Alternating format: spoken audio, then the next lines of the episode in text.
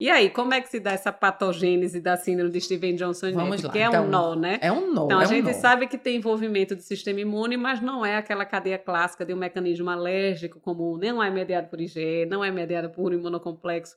Como é que a gente pode, assim, de forma bem simples e objetiva, traduzir para quem está nos escutando? Então, a gente sabe que é uma reação de hipersensibilidade tipo 4, onde vai ser ativados os linfócitos do tipo CD8. Hum. E esses linfócitos eles vão se ligar lá através do, é, é do FAS, né? Dos linfócitos com o FAS dos queratinócitos, e isso vai estimular ali os queratinócitos a liberarem é, granzinas, perforinas e granulisinas, e isso vai levar à apoptose dos queratinócitos. Então, Então, na de forma verdade, bem simples, é isso. mais ou menos essa. Isso. essa- Existe uma formação de apiteno que é apresentada aos queratinócitos reconhecidos pelos linfócitos e uma liberação de proteína pró-apoptótica. Isso. Então, vem em cascata gerando né, necrose de queratinócito. Então, a gente explica muito isso porque não é uma coisa mediada por célula convencional, com macrófago de estiócito. Não é imunocomplexo que vai ativar complemento. Não é assim tão simples. Por isso, a dificuldade da gente também tratar. Quem imagina que já liberou um boom de proteína. E agora, Exatamente. quem segura o tranco aqui segura? para frear essa É. necrose? Então, não é uma coisa tão simples, mas a gente explica que existe, na verdade, uma ativação principal de célula TCD8, o estímulo de apoptose com liberação de proteína, como você falou, granzima B, granulizina, perfurina, e é uma dificuldade para a gente conduzir, porque o mecanismo não é tão claro e não tem até então algo maravilhoso para frear esse processo né? Mas sabendo aí mais ou menos, né, grosso modo, como é que seria a patogênese dessas manifestações, a gente antes de tudo tem que flagrar e suspeitar dessa condição. Então, quais seriam aí as características clínicas iniciais e de evolução da síndrome de Steven Johnson e da NET? É, às vezes ele pode começar com um sintoma meio mono, mononucleose-like, né? O paciente pode ter febre, moleza, sintomas gripais. Parece um pródromo, né? Isso, parece um pródromo. Pode ter uma rinitezinha, os olhos podem começarem a ficar vermelhos, uma mialgia, né? E aí, depois de alguns... Ou até um rache, né? Até um racho, que lembra o E- quadro viral. Exatamente. E aí, depois de alguns dias, o que é que a gente vai ter? A gente vai ter as lesões cutâneas e mucosas, né? E aí, como essas lesões cutâneas? Normalmente você vai ter as máculas, que podem ser vermelhinhas, eritematosas ou purpúricas. Normalmente elas são planas. Isso. Mas às vezes a gente vê um pouquinho de edema, mas normalmente elas são mais planas. Isso. Anulares. Normalmente elas vêm em forma de um alvo atípico, ou seja, você vê a bordinha mais vermelha e aquele centrinho mais- destacando, mais, mais purpúrico, necrótico, mais mais necrótico, né? Além disso, você pode ter as bolhas, pode ter áreas já que já começou a destacar ou não, né? Uhum. E além disso, a gente vai ver que essas áreas destacadas normalmente são muito doloridas.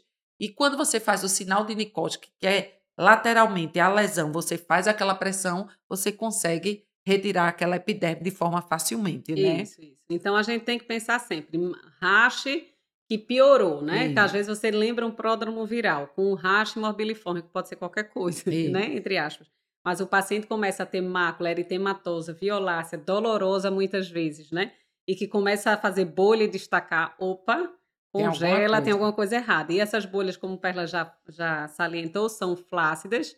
Se a gente pressiona o conteúdo do arzinho, digamos assim, o conteúdo dessa bolha acaba de terminar de destacar a área adjacente, que é o, realmente o verdadeiro sinal de Nikolsky. Então, tem essas bolhas e erosões dolorosas. E a gente sempre tem que examinar a mucosa, né, Perla? Sempre. Envolvimento sempre. mucoso é muito relevante para a gente classificar Até essas pra- duas condições. E assim, quando, quando a gente é chamado em hospital ou entra num consultório, a primeira coisa quando a gente vai examinar a é isso. Abre boca, abre os olhos, vê região genital. Genital. Porque pra gente, a gente já vai dizer, tem lesão de mucosa ou não tem? Isso, Isso. gente já Sim. muda as farmacodermias, né? Isso, já tem um né, fator Claudinha? prognóstico, né? Isso. Então, a gente até quando vai estudar farmacodermia, quais os sinais de farmacodermia grave? Não necessariamente você vai classificar como essas duas, mas tem envolvimento mucoso, tem um rastro com bolha, tem bolha, tem destacamento, tem dor, a gente já, opa, esse paciente Exatamente. pode ser mais grave. Então, a gente tem que estar sempre de olho. Então, para quem aí está nos acompanhando no YouTube, a gente colocou aqui uma imagem de uma síndrome de Steven Johnson com acometimento facial, uma criança, né? Adolescente Isso. jovem. Esse aí foi por anticonvulsivante. Foi por anticonvulsivante, Tava que a gente vê muito em criança, É. né? A gente criança com epilepsia, enfim. Então a gente vê um edema de mucosa importante com destacamento aí labial, que não está com a cavidade oral aberta, mas a gente já vê áreas de destacamento da epiderme com necrólise. Esse rosto todo escuro provavelmente vai se destacar em seguida. e a gente vê umas lesões maculares, um raste mais purpúrico do que um morbiliforme. E alguns até fazendo já um alvo atípico um mesmo, alvo atípico, com um pontinho mais necrótico isso, no centro. Isso. Mostra aí, Claudinha. Um pontinho mais escuro isso. e o halozinho um pouquinho mais claro. Como a gente vê também aqui na outra okay. imagem dos membros inferiores, esse centro, como se já tivesse tido necrose, com outro halo mais eritemato purpúrico e às vezes até uma palidez em torno, né? Então, são lesões que chamam a atenção, vai variar bastante, né, dependendo da área de acometimento, mas fico alerta para a gente pensar sempre nessas condições. E além de a gente observar a exulceração de cavidade oral, a gente tem que sempre examinar olho e genitália, principalmente que é uma área que pode se manter muito fechada, né? Isso. Formar pseudomembrana, complicar com sinéquia, atrapalhar a visão, fazer estenose vaginal, uretral, enfim.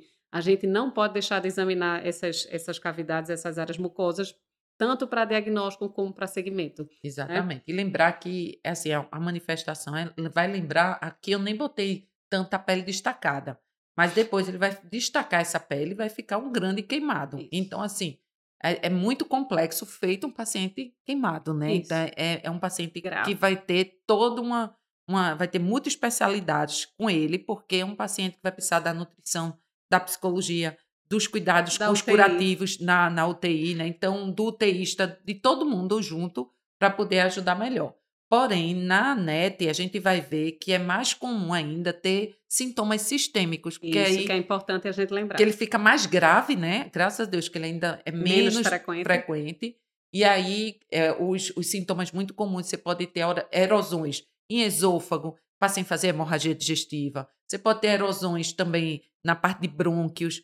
Você pode fazer pneumonia intersticial, fazer uma SARA no pulmão. Isso, insuficiência pode, renal. Insuficiência né? renal. Diz que as próprias essas alterações de proteína jogada no, no organismo, as citocinas em aumento, tudo isso pode levar a uma nefrotoxicidade, né? uhum. né? É, pode levar a uma hepatite. Então, é muito extenso, o estrago é muito grande depois que o gatilho foi, né? Isso. Então, é, muitas vezes a gente fica realmente segurando ali, dando suporte para que rezando para que ele saia, pra né? Passe, passar essa fase Isso, e conseguir sair. Para que o organismo dele também é, ajude é a sair, É uma descarga inflamatória absurda, absurda. É. Isso.